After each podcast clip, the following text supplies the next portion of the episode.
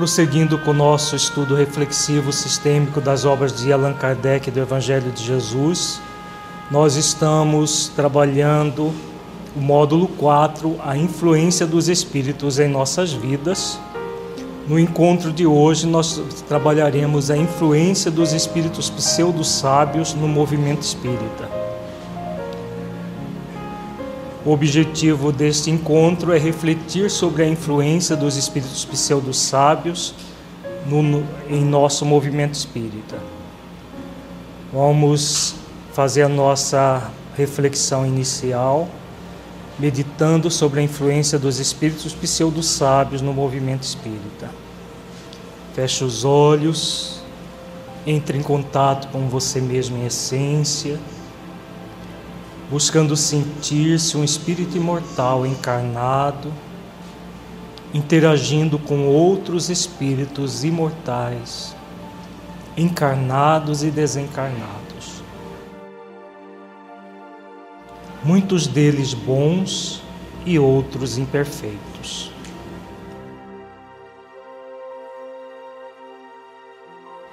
Qual o seu grau de consciência?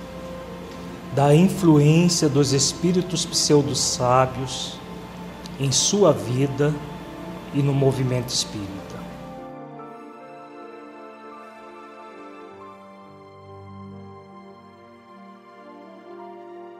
Você tem consciência dessas influências ou crê que tudo que provém dos espíritos é verdadeiro? Deixe fluir os seus pensamentos e sentimentos, evitando qualquer mascaramento num processo de auto-engano. Seja verdadeiro, verdadeira com você, analisando-se com autenticidade.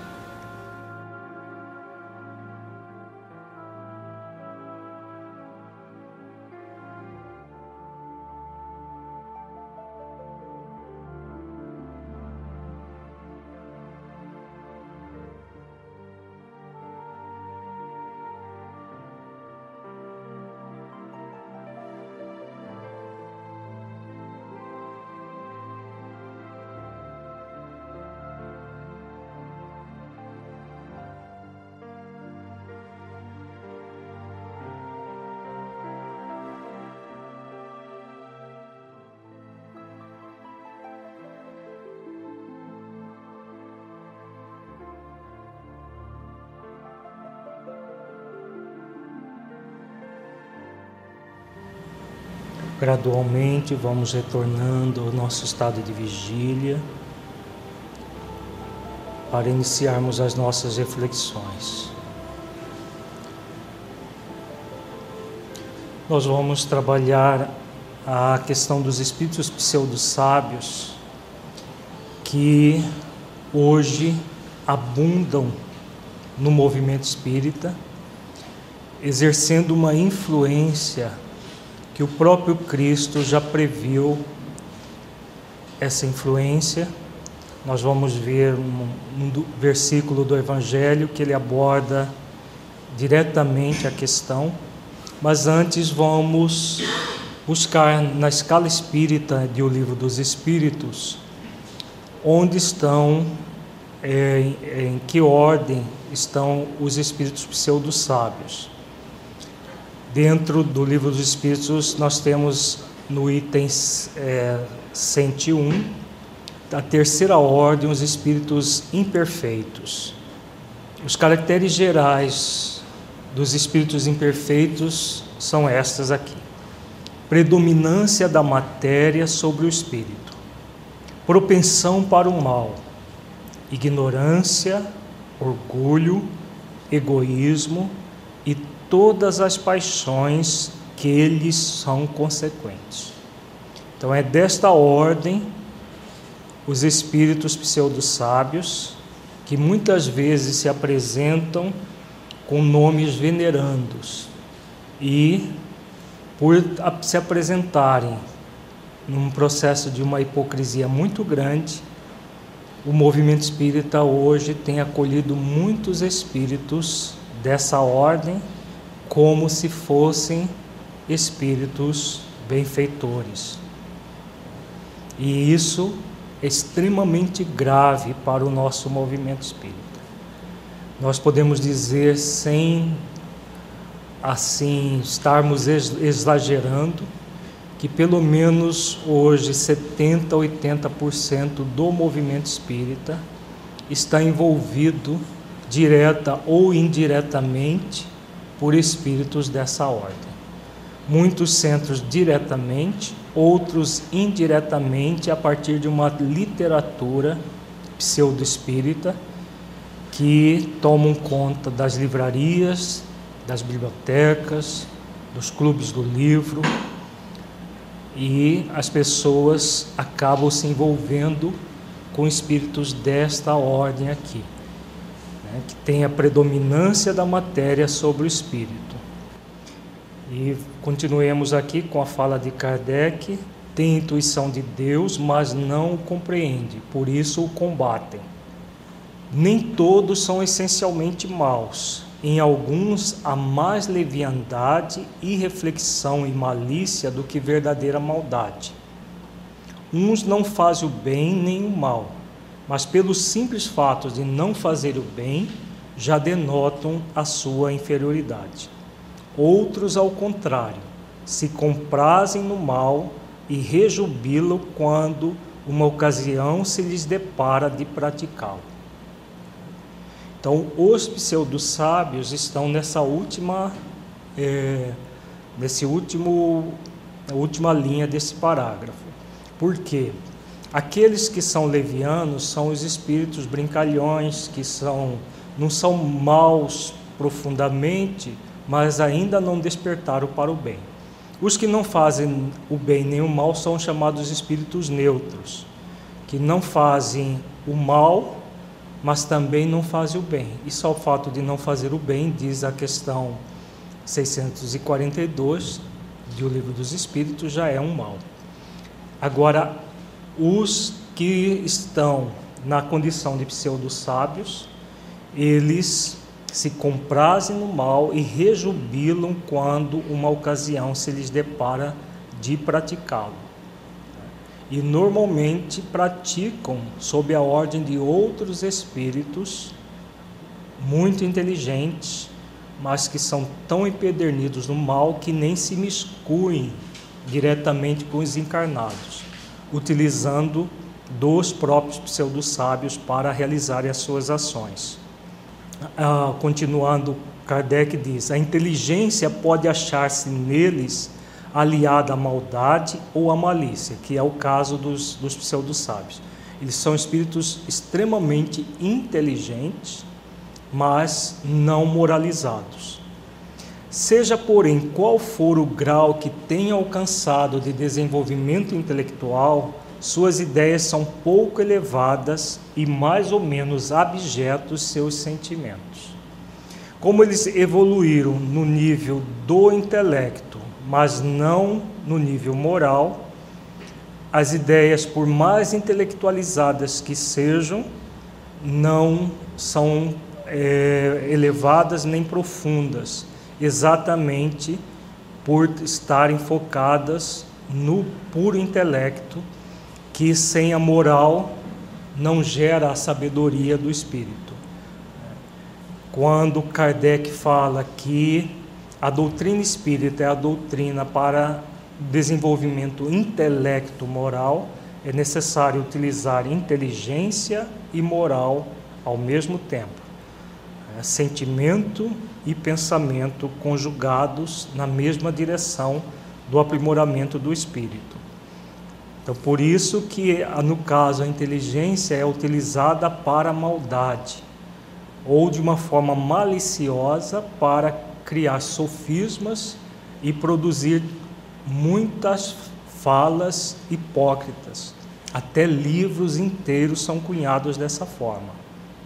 Restritos conhecimentos têm das coisas do mundo espírita e o pouco que sabem se confunde com as ideias e preconceitos da vida corporal. Não nos podem dar mais do que noções errôneas e incompletas Entretanto, nas suas comunicações, mesmo imperfeitas, o observador atento encontra a confirmação das grandes verdades ensinadas pelos espíritos superiores. Ah, o objetivo deles sempre é de confundir quando se comunicam com os encarnados, seja de forma psicográfica, psicofônica, porque trazem as suas ideias e preconceitos. Muitos deles não fazem isso por deliberação é, malévola é, é, diretamente, mas os que estão atuando no movimento espírita hoje é a partir de planos muito bem elaborados por espíritos muito inteligentes que dirigem as chamadas trevas, que são a, a, essa região do mundo espiritual onde os espíritos empedernidos do mal se localizam. E muitos desses nem sobem até a crosta, porque ele, essa região fica abaixo do, da crosta terrestre. Mas eles usam espíritos inteligentes, pouco moralizados, para disseminarem essas ideias, como Kardec coloca aqui, cheia de preconceitos e de situações errôneas para que as pessoas possam ser ludibriadas na sua boa fé. Mas, como Kardec diz também, é, mesmo por trás dessas comunicações imperfeitas, as verdades espirituais acabam sobressaindo no sentido de que é, a própria imortalidade da alma está ali, implícito, a ideia de Deus e tudo mais, só que eles fazem tudo isso com o objetivo de melhor enganar. Esse é o grande problema de, de espíritos dessa categoria. Na linguagem de que usa se lhes revela o caráter. Todo espírito que em suas comunicações trai um mau pensamento pode ser classificado na terceira ordem. Conseguintemente, todo mau pensamento que nos é sugerido vem de um espírito desta ordem. Então, nós trabalhamos no nosso encontro passado a questão das obsessões. A obsessão sempre vai ser pro, promovida por um espírito desta ordem. Qualquer que seja uma, uma comunicação do Espírito que tra, traga pelo menos uma ideia falsa de um espírito da segunda ordem não será. Será sempre um do espírito desta ordem, que é a terceira ordem. A segunda ordem é dos bons espíritos e a primeira ordem dos espíritos puros, dos espíritos perfeitos. Então, muitas vezes as pessoas dentro do movimento espírita dizem assim: ah, mas é, é, eu sei, dá para perceber que essa ideia aqui é falsa, mas as outras são muito boas. E por causa das boas, a pessoa engole as falsas, ou passa por cima das falsas, fechando os olhos para ela. São pessoas que ainda não leram ou não estudaram o livro dos médios, e, e como acontece muito hoje em dia, quando o espírito Erasto, em O Livro dos Médios, diz que é preferível rejeitar nove verdades do que aceitar uma única mentira que seja. Tem a ver exatamente com esta fala aqui na escala espírita. Se houve nove pensamentos bons, mas um equivocado, esse essa comunicação não é de um bom espírito. O espírito da segunda ordem, é sempre da terceira ordem. E qualquer, qualquer intuição que tivermos, se tiver alguma coisa de mal, é de espírito dessa, dessa ordem, da terceira ordem. Eles veem a felicidade dos bons e esse espetáculo, espetáculo lhes constitui incessante tormento porque os faz experimentar todas as angústias que a inveja e o ciúme podem causar. Então, por que que eles é, fazem o que fazem? É aquilo que nós já vimos. Por inveja e por ciúme, a, a felicidade daqueles que já estão se esforçando para se é, promoverem do ponto de vista intelecto-moral, gera para eles um tormento. E para igualar as pessoas a eles próprios, eles fazem até é, hoje em dia escreve, escrevem livros e mais livros que são colocados no movimento espírita como verdadeiros. Vejamos agora a décima classe. Dentro da terceira ordem, nós temos é, cinco classes. A décima classe, nós vamos ver so, somente duas. Ah, os espíritos impuros, eles são inclinados ao mal, de que fazem objeto de suas preocupações. Como espíritos, dão conselhos pérfidos, sopram a discórdia, a desconfiança e se mascaram de todas as maneiras para melhor enganar. Ligam-se aos homens de caráter bastante fraco para cederem às suas sugestões, a fim de induzi-los à perdição, satisfeitos com o conseguirem retardar-lhes o adiantamento, fazendo-os sucumbir nas provas por que passam. Então vejamos as características dessa classe, esses espíritos impuros que hoje em dia são os fomentadores, inclusive da comunicação dos espíritos pseudo-sábios. Muitos deles eh, são inteligentes e mas fazem parte dessa décima classe e são capazes de manipular o verbo, as palavras, é, têm conhecimento de literatura, sabem escrever muito bem, e mas colocam as suas ideias errôneas, como diz Kardec aqui, dão conselhos pérfidos, sopram a discórdia, a desconfiança e se mascaram de todas as maneiras para melhor enganar. Não tenhamos dúvidas que muitas das obras hoje em nossas livrarias, é, que são recebidas por médiuns fascinados, publicados por editoras muitas vezes dos próprios médiuns. Eles hoje, muitos deles vivem às custas das próprias editoras que é, criaram e o objetivo é de destruir o movimento espírita. É claro que não conseguirão, mas que fazem um estrago enorme, isso eles fazem. Muitas pessoas são enganadas por esses espíritos hoje em dia.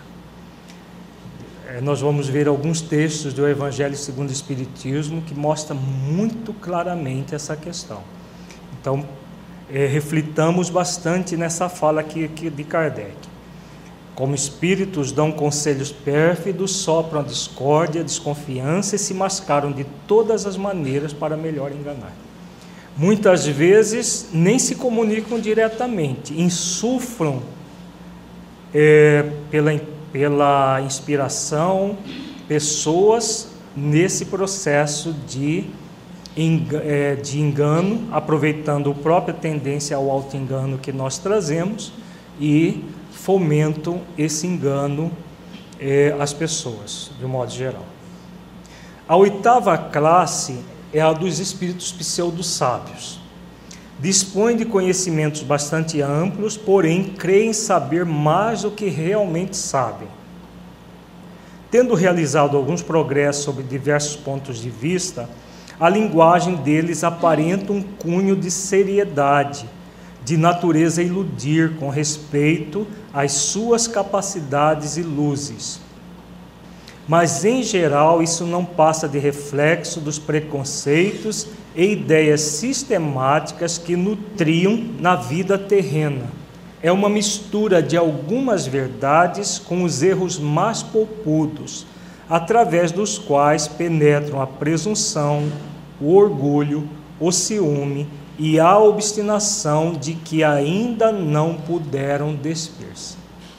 Então, essa categoria, dentro da, da terceira ordem, daquela primeira classe que são os espíritos imperfeitos, nós temos essa subcategoria também dos pseudo-sábios. Por que são chamados pseudo-sábios? Porque têm capacidade intelectual e, como nós falamos, muitos deles têm uma capacidade literária muito grande. Temos visto livros hoje em dia que literariamente são muito bons do ponto de vista literário. Agora, do ponto de vista de conteúdo, são é, é isso que Kardec coloca aqui. Algumas ideias verdadeiras com os erros mais polpudos. Mas como eles escrevem bem e usam nomes venerandos, como Dr. Bezerra de Menezes, Eurípides Barçanufo, é, Hermance Dufour, é, que mais? Ah, espíritos conhecidos que, bom, Joana de Ângela, Emmanuel, né, Maria Modesto e outros espíritos que foram conhecidos no movimento espírita, participaram do movimento espírita no passado ou recentemente, é, no passado remoto ou mais recentemente, o que acontece? Ao utilizar o nome desses espíritos, eles como é, acabam dando um caráter de seriedade e de profundidade àquilo que não é profundo. Engano com uma destreza, com uma capacidade muito grande, muito grande mesmo. E não, eles não têm aquilo que Kardec coloca no texto anterior, de uma forma hipócrita, eles não têm não medem as consequências do que estão fazendo para enganar as pessoas. Se esses espíritos podem utilizar de outros espíritos induzindo ao processo de mistificação, sim. Os espíritos da primeira, da, da, da primeira classe, né, da terceira ordem, da décima classe, os espíritos impuros, é aquilo que nós falamos. Eles são tão empedernidos do mal que eles nem até a crosta vêm. Eles ficam, eles habitam as, as entranhas do planeta. Muitos deles não sobem até a crosta, alguns deles há milhares de anos. Mas fomentam tudo de mal que acontece na superfície terrestre. Tudo de mal que acontece é, entre os encarnados é fomentado por esses espíritos. Então, o que acontece na prática? Esses da décima classe, os espíritos impuros, utilizam os da oitava classe, os pseudo-sábios. Quando, é, às vezes, eles mesclam, porque como essas classes não são estantes, Kardec coloca isso muito claro também no livro dos Espíritos, Muitas vezes eles próprios, os espíritos impuros, eles dão um jeito de manipular de uma forma tamanha, até tomando formas dos espíritos que eles dizem ser, não apenas a forma, mas tentam imitar o estilo, mas, e, mas nas entrelinhas nós vamos perceber que são espíritos da terceira ordem, espíritos imperfeitos, tentando se passar por espíritos bons, por espíritos sábios, e na verdade são pseudo-sábios. Esses espíritos vão entrar na categoria, naquilo que Jesus diz no, no capítulo 24 do Evangelho de Mateus, dos prodígios que, que esses espíritos fariam no final dos tempos. Daqui a pouco nós voltamos a comentar sobre isso. E nós vamos entender melhor agora no Evangelho segundo o Espiritismo, no capítulo 21, os itens, nós estudaremos os itens 2, 3, 6, 7 e 10, em que Jesus diz o seguinte: Guardai-vos dos falsos profetas que vêm ter convosco, cobertos de peles de ovelha e que por dentro são lobos rapazes. Conhecê-los-eis pelos seus frutos. Podem colher-se uvas nos espinheiros ou figos nas sarças? Então vejamos que, que, Jesus coloca aqui aquilo que Kardec coloca de uma forma não alegórica, né? pela forma como o Espírito se comunica, já se sabe de que ordem ele é. Porque não se colhe uvas de um espinheiro ou figo de uma sarça. Pelos frutos vai se conhecer sempre a, a árvore. Então, os falsos profetas, como eles fazem? Eles são lobos cobertos por, por peles de ovelha, significando toda a hipocrisia que eles usam para se comunicar e melhor enganar. Assim, toda árvore boa produz bons frutos, e toda árvore má produz maus frutos. Uma árvore boa não pode produzir frutos maus, e uma árvore má não pode produzir frutos bons. Toda árvore que não produz bons frutos será cortada e lançada ao fogo. Conhecê-la-eis, pois, pelos seus frutos. Mateus capítulo 7, versículos 15 a 20. Então vejamos, né? Jesus já comentamos que a questão de que não se colhe uva de um espinheiro. Então toda, todo fruto bom vem de uma árvore boa. Toda árvore má vai produzir um mau fruto. Jesus está usando a árvore como uma, uma metáfora aqui. As pessoas boas vão produzir coisas boas e as más, coisas más. Aqui Jesus também coloca uma coisa muito significativa e muito importante. Toda árvore que não produz bons frutos será cortada e lançada ao fogo. Vamos trazer essa reflexão do, do, do Evangelho para dentro do movimento espírita.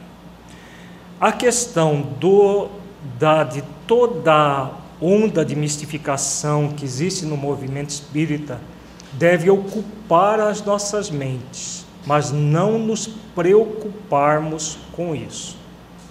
A preocupação é sempre um processo de exagero de, de tudo aquilo que eles podem fazer. E o próprio Cristo já colocou muito claro: toda árvore que não produz bons frutos será cortada e lançada ao fogo significando o quê? Que todos os espíritos, juntamente com seus médios, que hoje em dia infestam o movimento espírita de coisas falsas, vão ser, cada um ao seu tempo, cortada e lançada ao fogo. Não tenhamos dúvida disso. Mas por que que nós nos ocupamos disso? Primeiro, para que nós não caiamos em armadilhas para lobos, como diz Erasto. Erasto ele diz, na mensagem Os Bons Espíritas, ele diz que só os lobos caem em armadilhas para lobos. Então, que nós nos, é, nos, preca, pre, é, nos enchamos de precaução para podermos passar por toda essa onda de mistificação sem nos deixar mistificar. Então, por isso, ocuparmos-nos com tudo isso é muito importante. Outra questão é adquirir o discernimento para separar aquilo que é verdadeiro daquilo que é falso. Recentemente nós lançamos um livro que é as reuniões mediúnicas e os vários tipos de mediunidade. Que nós é, tem um capítulo nesse livro que aborda a questão da psicografia e um subcapítulo dentro desse capítulo que fala sobre a psicografia de livros. Além da psicografia de livros, falamos de como, é, baseado no livro dos médios, como identificar se um espírito é bom, se esse espírito é um espírito pseudo-sábio. Então, nós fazemos toda uma reflexão em cima do livro dos médios e trabalhamos essa questão e a responsabilidade que nos cabe enquanto dirigentes de centro espírita participantes do movimento espírita com relação a essas obras. Desde aquele que se torna médio de espíritos dessa categoria, as editoras que editam esses livros, as distribuidoras que os vendem, as livrarias que também os vendem, as bibliotecas de livro que divulgam essas obras, as, é, os clubes do livros que também divulgam essas obras, todos são responsáveis, cada um ao seu, da, da, das, no, no seu quinhão, com a difusão dessa proposta da, das sombras. Então, é importante que nós nos ocupemos sem nos preocupar com o futuro do movimento espírita, porque Jesus está presidindo tudo e toda árvore que o Pai não plantou, é, que, que, que toda, árvore, toda árvore que não produz bons frutos, melhor dizendo, será cortada e lançada ao fogo. Aquilo que não está em consonância com as leis divinas vai, vai ao seu tempo, é, desaparecer.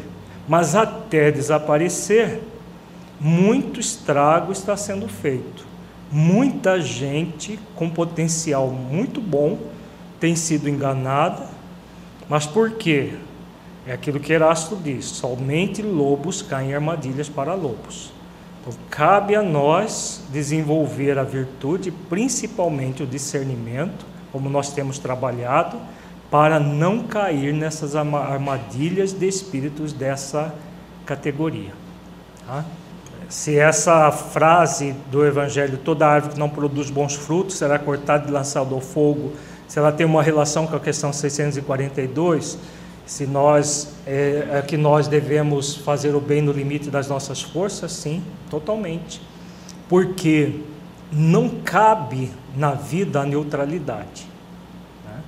A neutralidade, os, os espíritos neutros são da é, terceira ordem. Né? Então a neutralidade é aquele que não faz bem, mas também não faz mal. Isso já é um mal. Só o fato de não fazer o bem já é um mal. O bem que começa por nós mesmos. Né?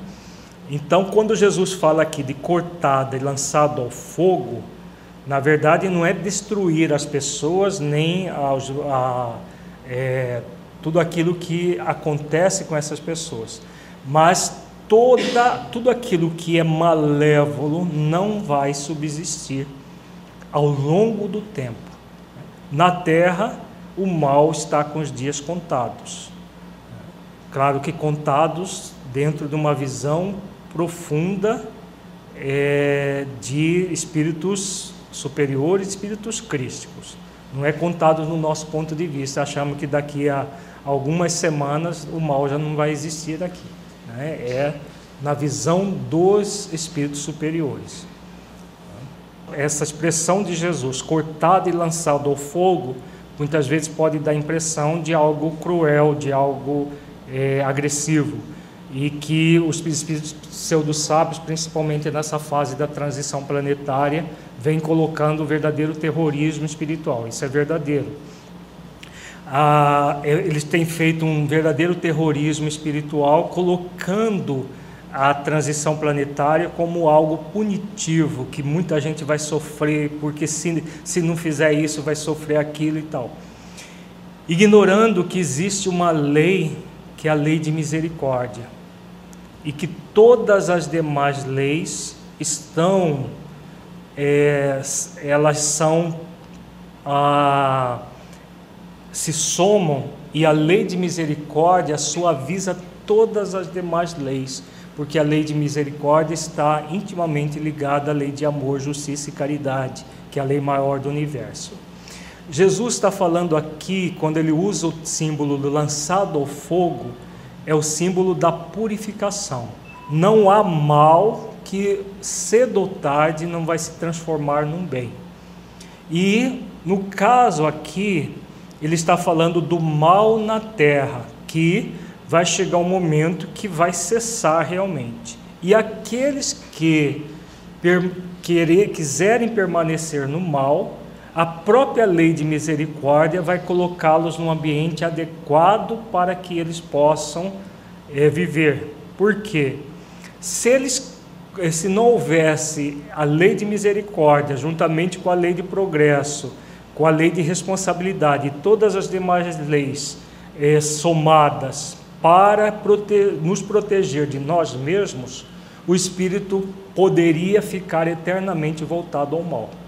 E isso, dentro do, do, determinismo divino, de que todos nós fomos criados para a felicidade, o que é, acontece? Esse cortado e lançado ao fogo, do ponto de vista coletivo, é todo aquele que desejar permanecer é, é, realizando mal, vão ser colocados num ambiente propício para a sua evolução espiritual.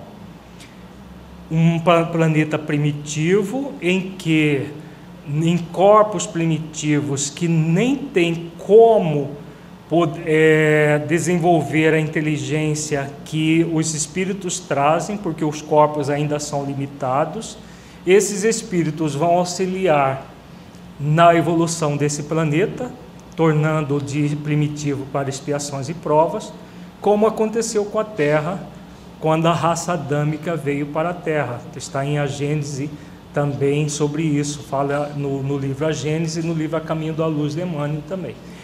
Então, quando a, o espírito ele está usando mal o seu livre-arbítrio para impedir a lei do progresso, o livre-arbítrio ele é tolhido momentaneamente até por uma ação de misericórdia para o próprio espírito, porque naquele ambiente mais é, embrutecido, ele vai passar a utilizar a sua inteligência para, pelo menos para a sua sobrevivência. Em vez de usar para a destruição, como tem acontecido na Terra, eles vão utilizar da inteligência para trabalhar, num primeiro momento, toda aquela rudimentaridade que existe no planeta primitivo para gradualmente construir é, a tecnologia, tudo isso que nós temos aqui na Terra. Então, o que, que faz o espírito? Quando ele está usando a sua inteligência para é, sobreviver e, e, e, naquele ambiente inclemente, é, primitivo, ele canaliza a inteligência de uma forma benéfica. E aos poucos ele vai despertando para a realidade da vida, que é realizar o bem e não o mal. Até aquela questão que nós vimos agora há pouco, da inveja e do ciúme, eles não vão ter que invejar. Dá para entender isso? Isso até, até isso a lei de misericórdia é, é, é, trabalha. Por quê? Aqui eles invejam os bons.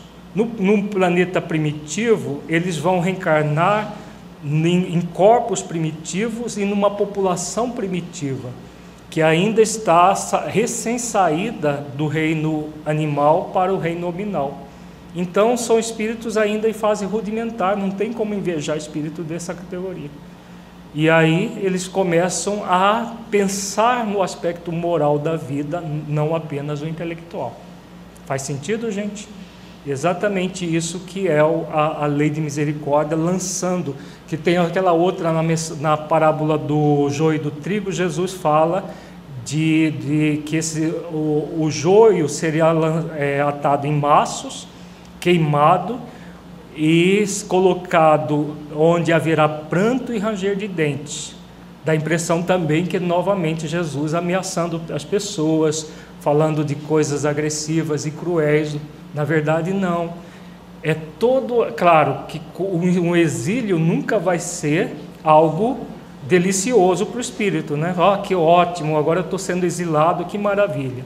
Vai haver pranto e ranger de dentes, porque é o espírito que não quis exercitar o amor, a dor vem. Agora é preciso ver sempre a lei de misericórdia ali atuando porque a lei de misericórdia, é, juntamente com a lei de causa e efeito, nos protege de nós mesmos, para que o espírito, nessa condição, ele possa achar, encontrar um ambiente propício para evoluir. Ele vai chorar muito, vai ter muito ranger de dentes, simbolicamente falando, né? mas não será para o mal dele, muito pelo contrário, será para um bem. Porque permanecendo aqui, ele tem muito, muitos espíritos para invejar e muitos para perseguir por causa dessa inveja. Então, isso tudo vai cessar para esses espíritos. Tá? Continuemos aqui. Tende cuidado para que alguém não vos seduza, porque muitos virão em meu nome, dizendo eu sou Cristo, e seduzirão a muitos. Esse aqui já é um texto do capítulo 24 do Evangelho de Mateus.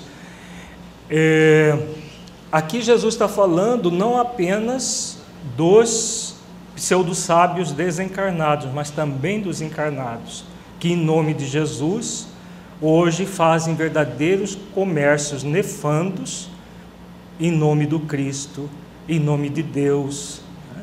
em nome de Jesus e Deus, e seduzem a muitos, milhares e milhares de pessoas estão sendo seduzidas pelos encarnados nas falsas igrejas cristãs hoje em dia. Além disso, temos os desencarnados, que também seduzem a muitos. Na verdade, verdade, as falsas igrejas cristãs são fomentadas por esses espíritos empedernidos no mal, que querem fazer com que é, Jesus e Deus seja ridicularizado, né? porque as pessoas buscam esse, essas igrejas milagreiras e tudo mais, e cedo ou tarde vão se decepcionar. Então, o que, que acontece? Quando elas se decepcionarem, elas vão se decepcionar com o chefe da igreja, ou elas se decepcionam com Jesus e Deus. A decepção é transferida para Jesus e para Deus. Esse, esse é, é esse a, a artimanha da sombra. Isso em todas as religiões hoje em dia e também no movimento espírita. Fazer com que o máximo de pessoas possíveis se decepcionem não com os falsos líderes religiosos, mas com Jesus e com Deus. Então, por isso, essa, esse movimento de sedução das pessoas. Isso acontece desde as falsas igrejas até falsos centros espíritas hoje em dia. No, hoje em dia existem muitos falsos centros espíritas, não apenas eh, pessoas que trabalham falsamente em centro espírita.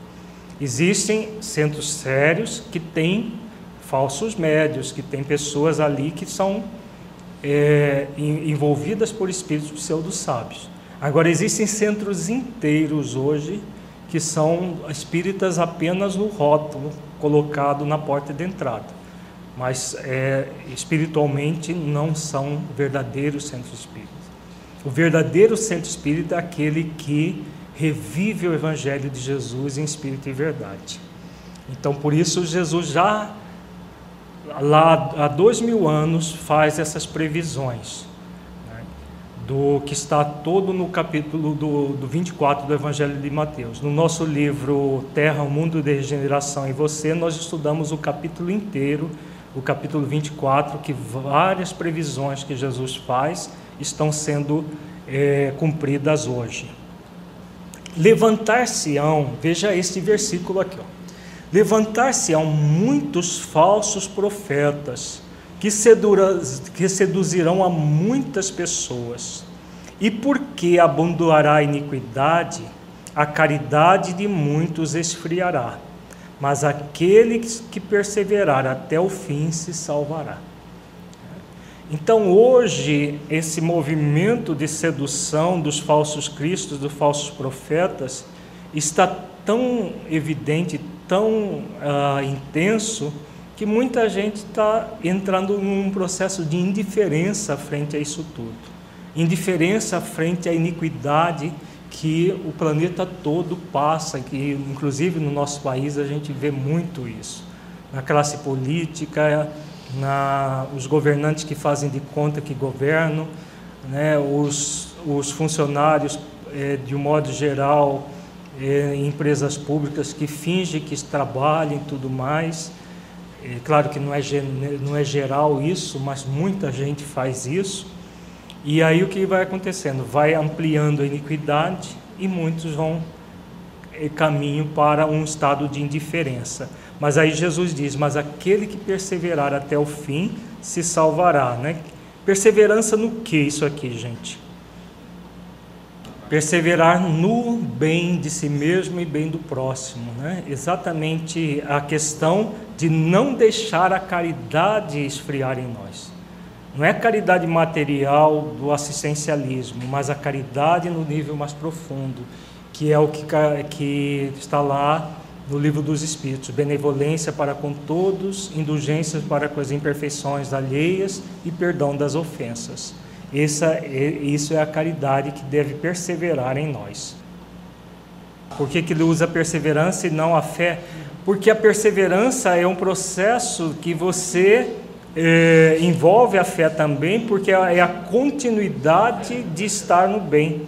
Porque a iniquidade é tamanha que a pessoa que não persevera, daqui a pouco ela está entrando na indiferença. Então, para perseverar é necessário a fé, está embutida aqui. Né? Não há perseverança sem fé, sem confiança em si mesmo. Eu posso, eu consigo, eu sou capaz, eu, eu, eu tenho todas as condições de seguir em frente. Confio nos processos da vida. Sim, confio, é, se você não confiar na vida, você não persevera. Você daqui a pouco você está desanimando e não fazendo o que é para ser feito. Agora vejamos esse, esse versículo aqui, ó. É, aqui é ainda mais profundo que o anterior e mais consciencial ainda. Então, se alguém vos disser o Cristo está aqui ou está ali, não acrediteis absolutamente, porquanto falsos cristos e falsos profetas se levantarão, que farão grandes prodígios e coisas de espantar, ao ponto de seduzir, e se fosse possível, os próprios escolhidos. Então vejamos o que Jesus está querendo dizer aqui. Ó. É, é muito significativo esse, esse versículo. O que são esses prodígios que os falsos cristos e falsos profetas farão? As curas, que mais? Os livros, livros inteiros muito bem escritos, como nós falávamos agora há pouco, têm sido produzidos.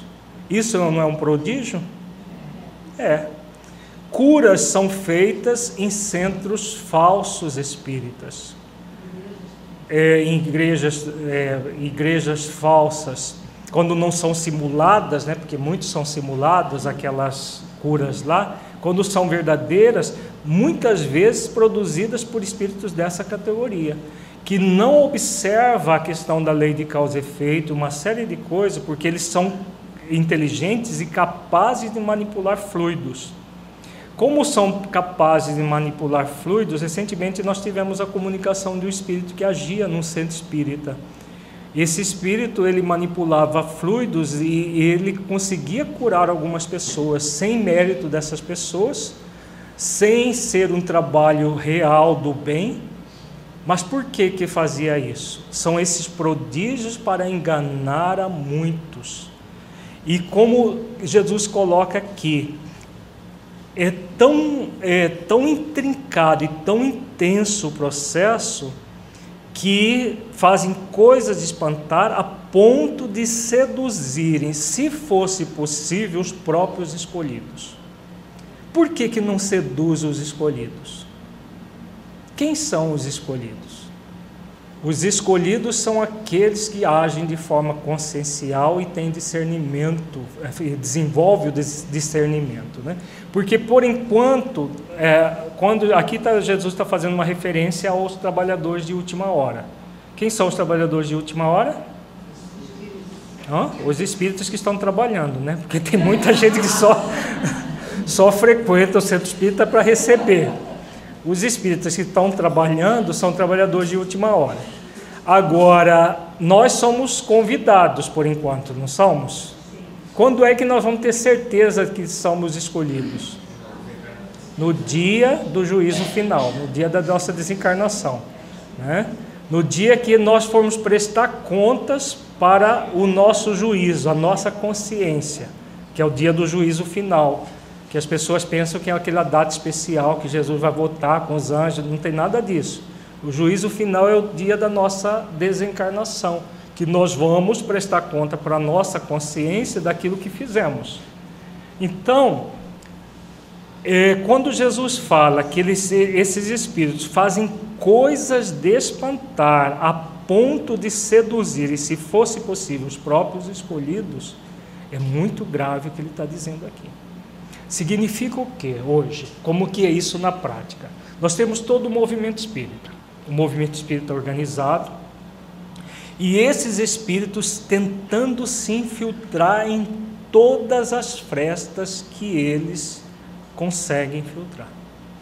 Muita gente que poderiam que poderia estar numa condição futura de escolhido, porque tem o potencial para isso, mas que por enquanto, como todo mundo é só, só convidado, porque não fazem esforços reais de desenvolver o discernimento e também por um processo de vaidade, de presunção, está entrando nessa onda da, é, da mistificação.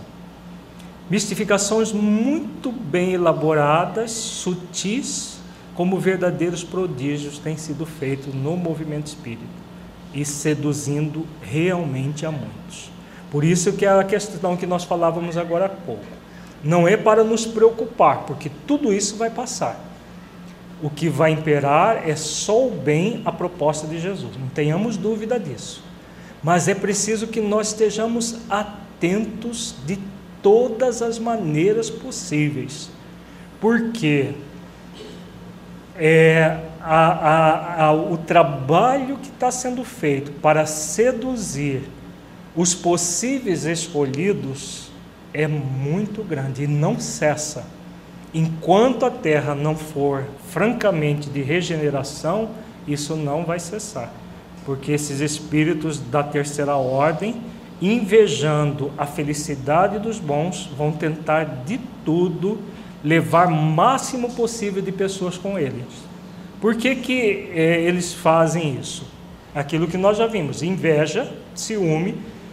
Então, muitos deles já sabem que vão ser exilados, não eles são inteligentes, eles sabem tudo o que está acontecendo, mas o que, que eles querem?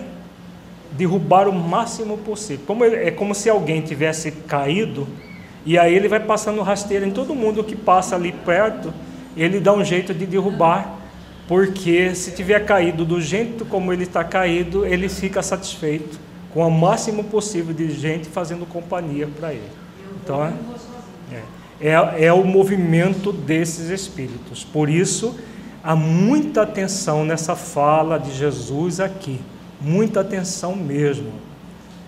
Todo cuidado é pouco nesses dias de muita sedução por parte desses espíritos. E eles seduzem de uma forma sutil, que o dono do problema nem percebe que está sendo seduzido. De repente ele está lá, já todo envolvido naquilo, e tende, como nós vimos no, no nosso encontro passado, até se afastar das pessoas que podem lhe auxiliar de alguma forma. Por que, que Deus permite que esses espíritos é, possam fazer curas nas igrejas ou, ou nos falsos centros espíritas? Porque na verdade eles estão manipulando fluidos. Eles não fazem curas profundas. Porque a cura profunda onde que acontece? No espírito imortal. É aquilo que Jesus ajudava as pessoas a fazer. Quando ele dizia a tua fé te salvou, ele estava falando da cura profunda que se dá no nível espiritual. Quando esses espíritos eles atuam no nível da das células é, do corpo físico e também eles podem chegar nas primeiras camadas do perispírito, o que, que eles estão fazendo? Estão manipulando fluidos. Isso eles têm capacidade. Eles estão mexendo na lei de causa e efeito? Não. Estão maquiando. Exatamente isso que eles estão fazendo. Eles não estão movimentando a lei de causa e efeito. Porque espíritos dessa categoria não têm condições de movimentar a lei de causa e efeito. O espírito crístico, ele tem condições de movimentar a lei de causa e efeito, porque evoluiu suficientemente para isso. Então ele, ele, ele observa alguém, ele sabe todo o passado dessa criatura, as possibilidades que ele tem de mudar, e aí, por exemplo, um cego de nascença, Jesus teve capacidade de curar. Por quê? ele consegue, no nível que ele está, movimentar a lei de causa e efeito e ah, colocando um, um, tempo para aquele efeito, como se aquele efeito já foi suficiente para o, aquele espírito. E aí interromper um processo de uma expiação como uma cegueira de nascença, como foi o caso lá no Evangelho. Mas espíritos dessa ordem não, não têm essa capacidade. Então o que, que eles fazem? Eles dão eles movimentam aquilo que podem.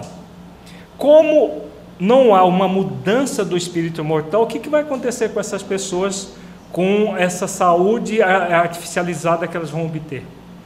O que, que vai acontecer com ela? Vai voltar daqui a pouco, mas antes de voltar, o que, que as pessoas fazem? O que, que as pessoas que estão querendo essas curas milagrosas de fora para dentro querem? Elas querem continuar abusando espiritualmente do próprio corpo, das próprias condições da vida. Elas voltam para o gozo, né? o gozo do, do ego lá, o gozo material. O que, que vai acontecer com elas daqui a pouco? Com elas? Vão ficar mais doentes ainda, porque a doença do espírito vai progredir, vai, vai intensificar e elas se tornam mais do, doentes ainda. Então, não tenhamos, não, acreditemos que esses espíritos têm capacidade profunda de movimentar a lei divina, que não é o caso. Eles, na verdade, eles fazem o que as pessoas, quando possível, que nem todos os casos eles, eles conseguem, vai depender das próprias leis para eles conseguirem ou não, porque existe a lei de permissão. Eles só conseguem fazer isso quando a lei de permissão divina permite que eles façam. Para, para o quê? Para servir de prova para aquele que está recebendo a pseudo-ajuda e também para eles mesmos. Todos, no final, aquilo que nós já vimos no, no, no nosso primeiro encontro, todos vão um dia é, aprender a lição que oferecida ali naquela situação. Cada um do seu jeito, cada um da, da, é, vai passar pela própria experiência, mas todos aprenderão. Tá?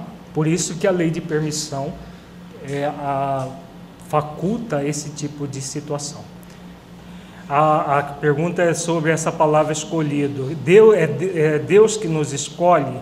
Na verdade, não. Na verdade, Jesus está falando aqui, do, quando no final da parábola dos trabalhadores de última hora, ele diz assim: são muitos os convidados, poucos os escolhidos. Por quê? Nós já fomos eh, convidados a muitas e muitas vezes. Estamos sendo convidados mais uma vez. Agora, o, a, a escolha não é divina. A escolha é de, é, é, é de quem? É nossa, é humana. A, o convite é divino. Todos são convidados a melhorarem, todos são convidados a evoluir, porque a evolução não é uma obrigação o trabalho do bem não é uma obrigação. Quem é que se escolhe para evoluir e para realizar o bem e com o bem evoluir? O próprio autor do seu destino, que é o ser humano. Né? Então não há privilégio algum em ser escolhido, há simplesmente esforço e dedicação. Quando a pessoa se esforça e se dedica no processo do convite, aí ela faz jus a ser escolhida. E quem escolhe, não existe um tribunal para nos absolver ou nos condenar. É a nossa própria consciência que faz isso. Quando a nossa consciência nos acolhe, não, você realmente foi um trabalhador fiel. E aí sim há escolha. Fora disso, é pura ilusão a gente achar, não, nós espíritas fomos escolhidos por Deus para fazer a revivescência do Evangelho de Jesus. Pura presunção, já está de braço dado com um fascinador. Se pensar isso, está de braço dado. O fascinador está ali na cola. Né? Nós somos convidados porque já falimos muitas vezes, essa é a realidade. Mais uma vez, a misericórdia divina nos convida a realizar o bem que nós negamos a fazer. Essa é a realidade.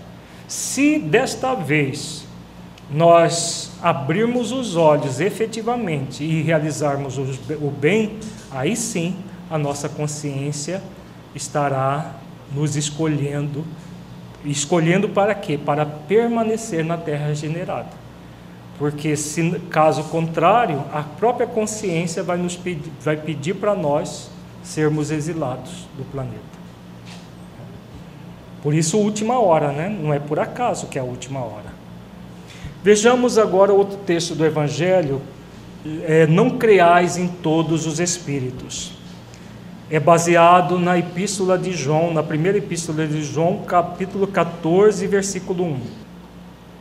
Meus bem-amados, não creais em qualquer espírito. Experimentai se os espíritos são de Deus, porquanto muitos falsos profetas se tem levantado no mundo. João, Epístola 1, capítulo 4, versículo 1. Então vejamos, muita gente fala que, que comunicação com o Espírito é invenção do Espiritismo, né? E que João está falando aqui? Da comunicabilidade que havia com os Espíritos. Meus bem-amados, não creais em qualquer espírito, experimentais se os espíritos são de Deus. Era muito comum a comunicação era chamada de profetismo, não de mediunidade ainda, mas é, já havia um intercâmbio nas igrejas cristãs muito grande. E como existe hoje, havia também mistificações. Havia também espíritos tentando enganar os primeiros cristãos. Eles não eram especiais nem perfeitos, eram espíritos também em evolução. Por isso, na epístola de João, ele fala da, do cuidado que nós temos, ah, que somos convidados a ter para evitar esse, esse, essa promiscuidade com os falsos profetas, com os espíritos que não são de Deus. Agora vejamos o texto que Kardec fala, faz comentando esse, esse texto de João. O Espiritismo revela outra categoria bem mais perigosa de falsos cristos e de falsos profetas que se encontram não entre os homens, mas entre os desencarnados.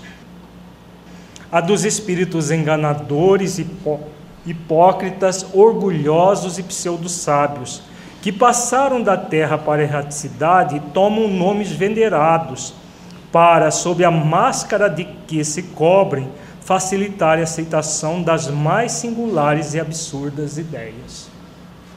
Então, esses espíritos, como nós temos comentado, eles usam nomes venerados para poder é, colocar as mais absurdas ideias. Isso, as absurdas ideias, tem muito a ver com a, o século XIX, que muitos espíritos tentaram colocar absurdas ideias de uma certa forma até hoje. Mas hoje muitos deles não colocam ideias muito tão absurdas assim. Nas entrelinhas que tem coisas, nuances que não são próprias de um espírito sábio nem do bom espírito. Mas por isso, por isso são os prodígios que Jesus coloca. Né? Eles mascaram de tal forma que engana, enganam muitas pessoas. Continuemos aqui. Antes que se conhecesse as relações mediúnicas, eles atuavam de maneira menos ostensiva, pela inspiração, pela mediunidade inconsciente, audiente ou falante. É considerável o número dos que, em diversas épocas, mas sobretudo nesses últimos tempos, se han apresentado como, como alguns dos antigos profetas, como Cristo, como Maria, sua mãe, e até como Deus. Na época de Kardec, está lá no, no livro dos médiuns, é, tem uma mensagem assinada a Deus. Né? Deus se comunicava lá psicograficamente. Né? Dentro das mensagens apócrifas, lá nas dissertações espíritas, tem várias mensagens verdadeiras e várias mensagens falsas. É, acho que deve ter uma, uma ou duas de Deus, né? Deus entre aspas, né? que o espírito chegou a usar nesse nível. A comunicação mais esdrúxula e, e, e assinava Deus. Tem várias assinadas por Jesus, tem uma única verdadeira, que também foi colocada no Evangelho, que é aquela vem como outrora entre os filhos desgarrados de Israel, mas tem várias falsas assinadas por Jesus. E hoje tem livros, livros assinados por Jesus, livros assinados por Maria. Recentemente, analisando o livro para a nossa livraria, o livro era assinado por Maria, tinha um outro de Paulo de Tarso e outro de Tomé. Né? Claro que nós não precisávamos nem ler as obras e, e em, só de curiosidade fomos passando assim, cada eh, página tinha um elogio para o médium. O médium era tão maravilhoso, tão maravilhoso que ele era capaz de psicografar Paulo de Tarso, Maria de Nazaré e outros.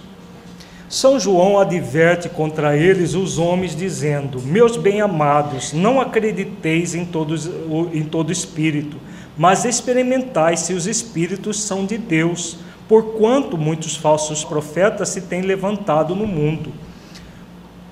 O Espiritismo nos faculta os meios de experimentá-los, apontando os caracteres pelos quais se reconhecem os bons espíritos, caracteres sempre morais, nunca materiais. Então aqui Kardec coloca claro, né? O que caracteriza um bom espírito é o seu caráter moral, esse caráter moral, ele não se trai nunca. Qualquer traição do pensamento, por menor que seja, não vem de um bom espírito. É, de, é a maneira de se distinguirem dos maus os bons espíritos que principalmente pode aplicar-se essa palavra de Jesus. Pelo fruto é que se reconhece a qualidade da árvore. Uma árvore boa não pode produzir maus frutos, e uma árvore má não os pode produzir bons. Julgam-se os espíritos pela qualidade de suas obras, como uma árvore pela qualidade dos seus frutos. Agora vamos estudar, é, para finalizar o nosso encontro de hoje, um texto muito importante, muito significativo do espírito Erasto. Erasto foi um dos discípulos de Paulo de Tarso ele fala sobre os falsos profetas da erraticidade. Vejamos, ah, ele dá várias dicas de como nós nos precavermos com relação a esses espíritos que têm seduzido a muitos em nosso movimento. Os falsos profetas não se encontram unicamente entre os encarnados. Há-os também, em muito maior número, entre os espíritos orgulhosos que aparentando amor e caridade, semeiam a desunião e retardam a obra de emancipação da humanidade, lançando-lhe de través seus sistemas absurdos, depois de terem feito que seus médiuns os aceitem. Então aqui Erasto vem colocando a respeito de que esses espíritos eles só têm aparência de amor e caridade mas o objetivo deles é de semear desunião e retardar a obra de emancipação da humanidade. Então vejamos que eles têm um, uma, uma, um poder de persuasão a ponto de retardar a obra de emancipação da humanidade. Por isso que nós dissemos, dizemos, dissemos inicialmente que o movimento espírita hoje, pelo menos é, uma grande parte do movimento está sendo retardada por causa dessas ações desse, dessa categoria de espírito. Né? Eles não têm como impedir o consolador de brilhar, que o consolador é a doutrina espírita. Por quê? Por que, que eles não têm como impedir o consolador de brilhar? Porque a origem é divina e é, é, é o, o os autores da doutrina espírita não são encarnados, são os espíritos superiores da Terra, não são? Os médios apenas são intermediários. Quem são os autores da doutrina espírita são os espíritos superiores, sob o comando de Jesus, que é o espírito de verdade. Agora, o movimento espírita é a mesma coisa? Não. O movimento espírita é feito por nós. Então, eles podem o que fazer o que conosco? Eles podem retardar os nossos passos, o nosso progresso. É aquela questão, como eles seduzem a muitos, muita gente que poderia estar caminhando a passos largos são bloqueadas e não impedidas de caminhar, porque ninguém nos impede, ninguém nos impede, mas muitas vezes bloqueia, dificulta e a gente não caminha como deveria. É, isso tem acontecido com o movimento coletivamente e, e, e com as individualidades que caem nessas armadilhas deles. É, e para melhor fascinarem aqueles a quem desejam iludir, para darem mais peso às suas teorias, se apropriam sem escrúpulo de nomes que só com muito respeito os homens pronunciam. Já comentamos sobre isso. São eles que espalham o fermento dos antagonismos entre os grupos, que os impelem a isolarem-se uns dos outros e a olharem-se com prevenção isso por si só bastaria para os desmascarar, pois procedendo assim, são os primeiros a dar o mais formal desmentido às suas pretensões. Cegos, portanto, são os homens que se deixam cair em tão grosseiro embuste. É. Então, aqui a Erasto vem colocando questões muito importantes. Quando eles insufram pessoas a determinadas práticas, por quê? Por mais que eles saibam, saibam fazer jogo de palavras, saibam é, manipular textos, é, orientações psicofônicas e tudo mais, eles não são sábios, porque se fossem espíritos superiores ou sábios, eles não se trairiam. Então são pseudo, mesmo com maior inteligência que for, ele não consegue criar aquilo que ele não tem. Concordam? Não é possível eles criarem situações que eles não dominam. Então, como diz Kardec, só isso já bastaria para os desmascarar. Né? A forma como eles atuam, por exemplo, elogiando pessoas, é, por exemplo, enaltecendo é, sutil ou escrachadamente a vaidade delas. Né? Tem muitos que são sutis, né? é, se colocam como espíritos benfeitores, falam que mandaram, é, que dão recado através dos seus médios para determinadas pessoas, é, dão orientações diretas sobre o que elas devem ou não devem fazer. E as pessoas, sem passar pelo crivo da razão, sem fazer o exercício da virtude do discernimento, vão caindo na, nas armadilhas. Cegos, portanto, são os homens que se deixam cair em tão grosseiro embuste. Vejamos que existe o embuste muito grosseiro do espírito que declaradamente coloca coisas esdrúxulas. Mas é importante refletir que tudo que está aqui nesse texto e que Kardec coloca era bem próprio do século XIX. Nós estamos hoje no século XXI. No século XXI, entra aqueles prodígios dos falsos cristos e dos falsos profetas que Jesus fala, que nós abordamos agora há pouco. Não são tão sutis assim e muitas vezes produzem situações que enganam realmente muita gente, porque a sutileza é muito grande, mas mesmo na sutileza tem como ser observada a, a realidade.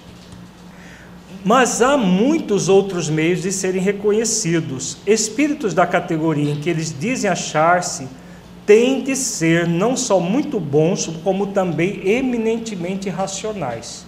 Pois bem, Passai-lhes os sistemas pelo crivo da razão e do bom senso, e vede o que restará.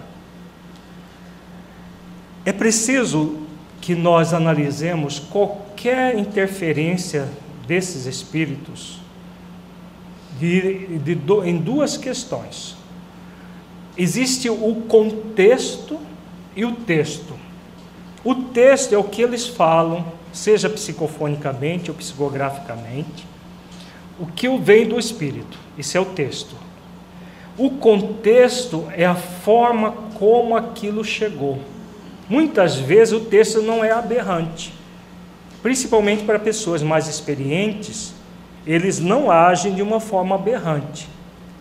Agora, o contexto muitas vezes é um contexto assim que sutilmente passa ideias de privilégios que o outro não tem e a gente tem, porque nós, afinal, nós somos muito importantes para o movimento. É isso que eles passam no contexto, nas entrelinhas, muitas vezes. E se passarmos tudo pelo crivo da razão e do bom senso, vamos perceber o contexto. A partir do momento que você percebe o contexto, você vai perceber que há situações no texto que estão equivocadas também.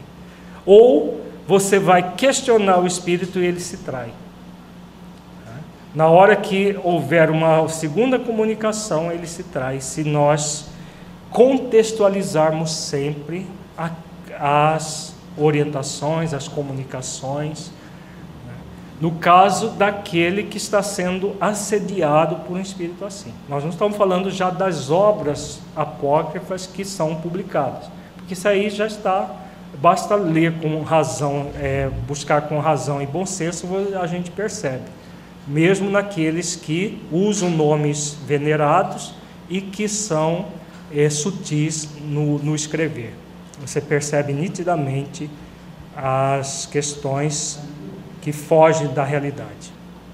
Pessoas que fazem parte do movimento e que buscam numerologia, tarô, isso tudo mais, com certeza não são espíritas, né?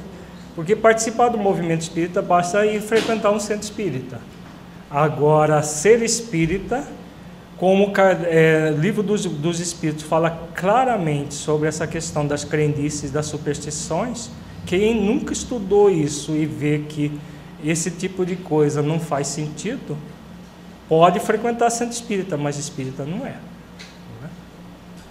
Convide, pois, comigo em que todas as vezes que um espírito indica como remédio aos males da humanidade, ou como meio de conseguir-se a sua transformação, coisas utópicas e impraticáveis, medidas pueris e ridículas, quando formula um sistema que as mais rudimentares noções da ciência contradizem, não podem ser senão um espírito ignorante e mentiroso.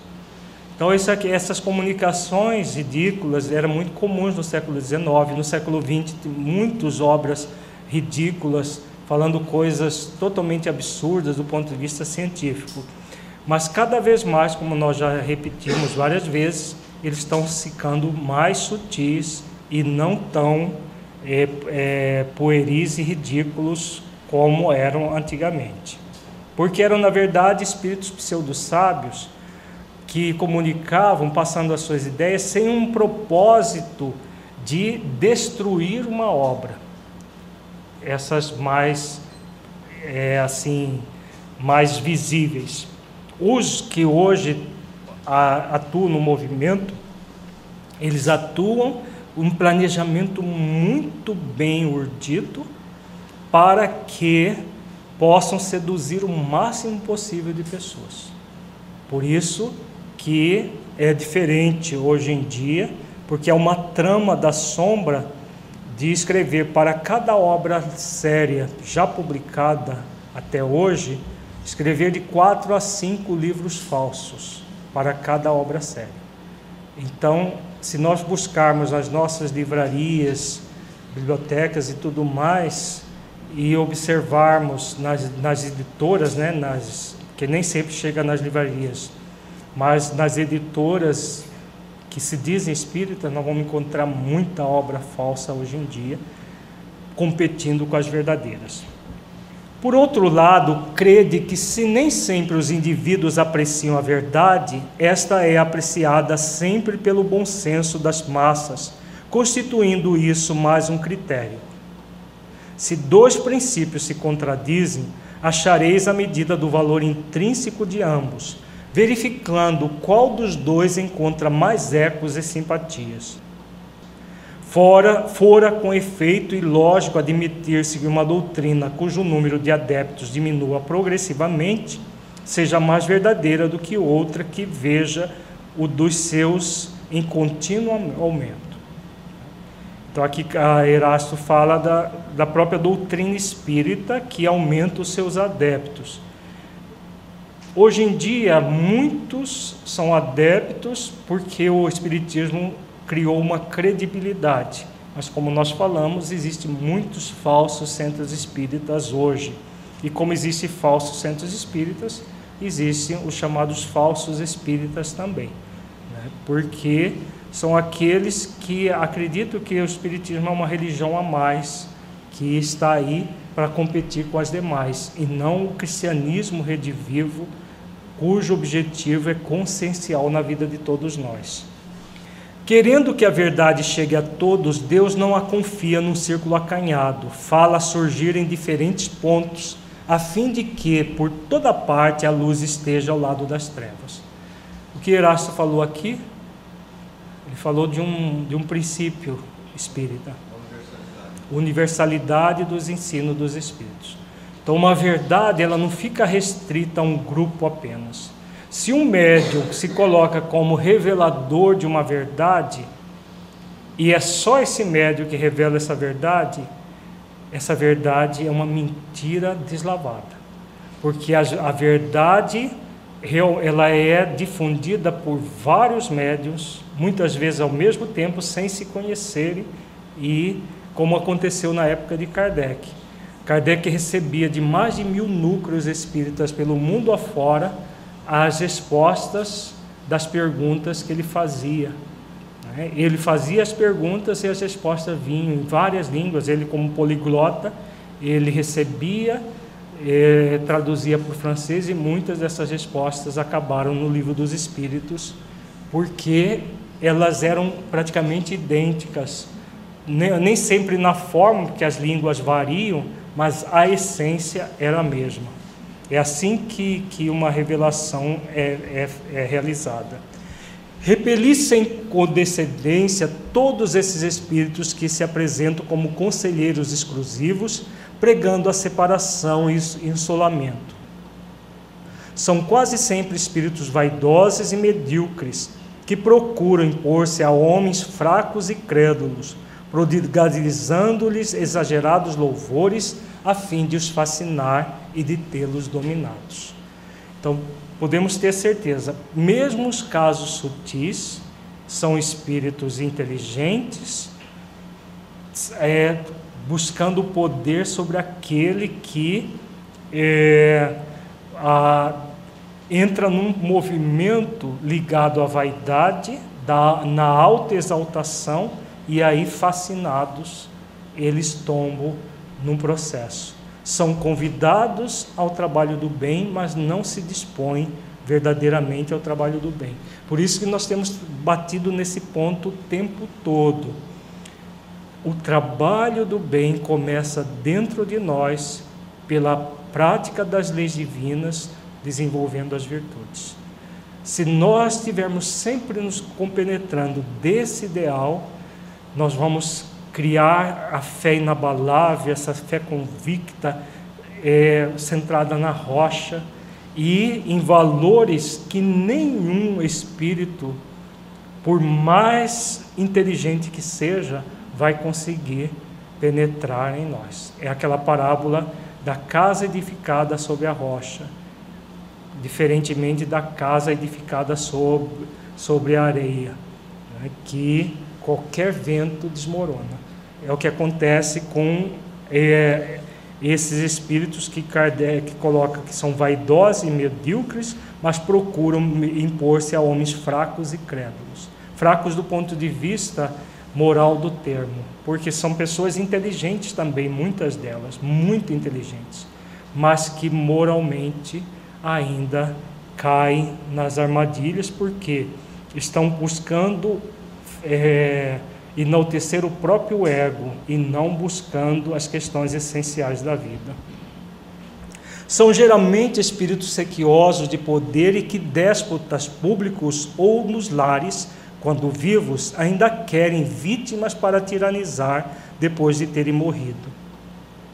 Em geral, desconfiai das comunicações que trazem um caráter de misticismo e de singularidade, ou que prescrevem cerimônias e atos extravagantes.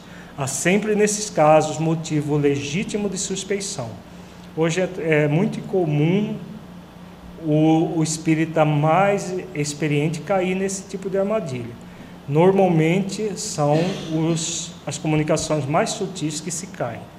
Estais certos igualmente de que quando uma verdade tem de ser revelada aos homens, é por assim dizer comunicada instantaneamente a todos os grupos sérios, que dispõem de médios também sérios, e não a tais ou quais com exclusão dos outros.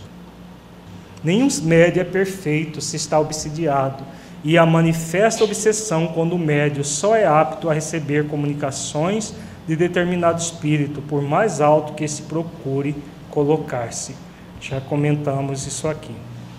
Conseguintemente, todo médio e todo grupo que considerem privilégio seu receber as comunicações que obtém e que, por outro lado, se submete a práticas que tendem para a superstição, indubitavelmente se acham presas de uma obsessão bem caracterizada, sobretudo quando o espírito dominador se pavoneia com um nome que todos, encarnados e desencarnados, devem honrar e respeitar e não permitir seja declinado a todo propósito. Hoje existem médios que estão nessa categoria de receberem comunicações esdrúxulas, falando é, é, coisas absurdas, espírito, o espírito insuflando é, malquerença e, mas existe também os sutis, que são os mais perigosos, muito mais do que esses aí. É incontestável que, submetendo ao crivo da razão e da lógica todos os dados e todas as comunicações dos espíritos, fácil se torna rejeitar a absurdidade e o erro. Pode um médium ser fascinado e iludido um grupo, mas a verificação severa a que procedem os outros grupos a ciência adquirida, a alta autoridade moral dos diretores de grupos, as comunicações que os principais médios recebam, com um cunho de lógica e de autenticidade dos melhores espíritos, justiçarão rapidamente esses ditados mentirosos e astuciosos, emanados de uma turba de espíritos mistificadores ou maus. Erasto, discípulo de São Paulo, Paris, 1862.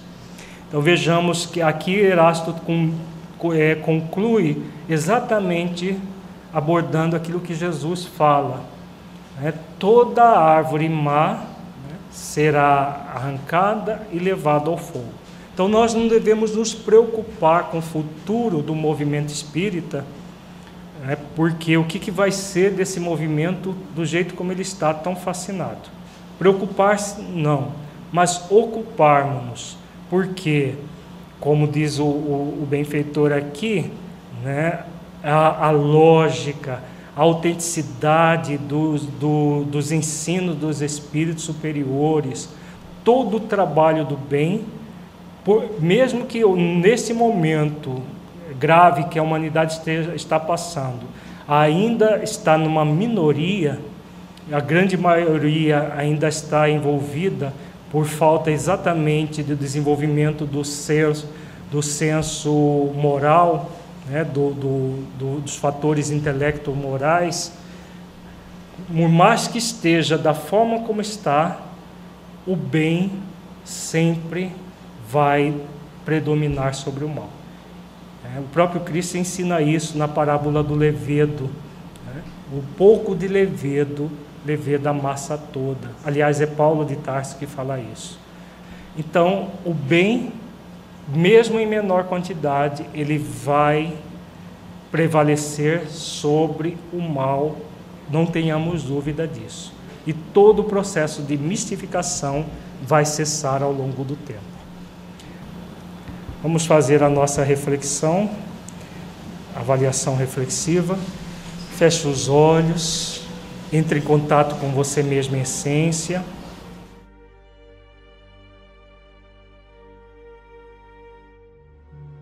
Buscando sentir o conteúdo estudado neste encontro.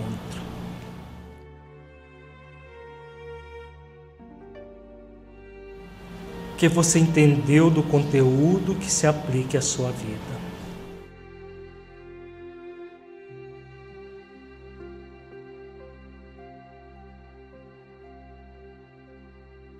Conteúdo estudado mudou a forma como você percebe as comunicações espirituais. Caso positivo, que mudança foi essa?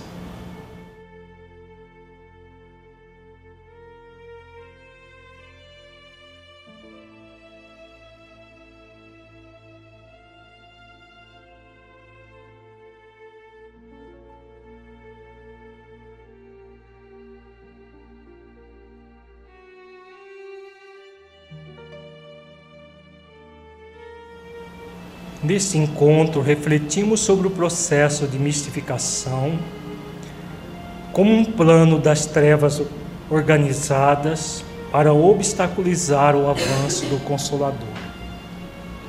A partir das leis divinas, somos convidados a desenvolver o discernimento, passando tudo que é publicado no movimento espírita pelo crivo da razão, da lógica e do bom senso.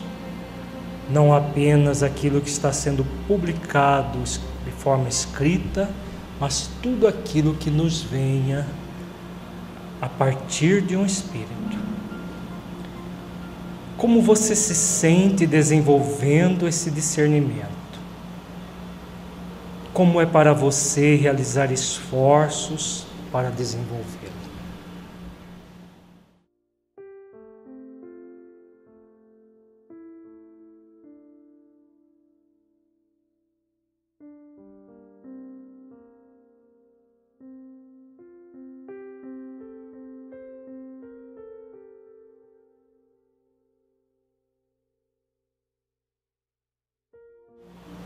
Você sente a sua vida aplicando o conteúdo estudado? Você sente que ele pode melhorar a sua vida em sua busca de autotransformação, nas suas atividades na prática do bem?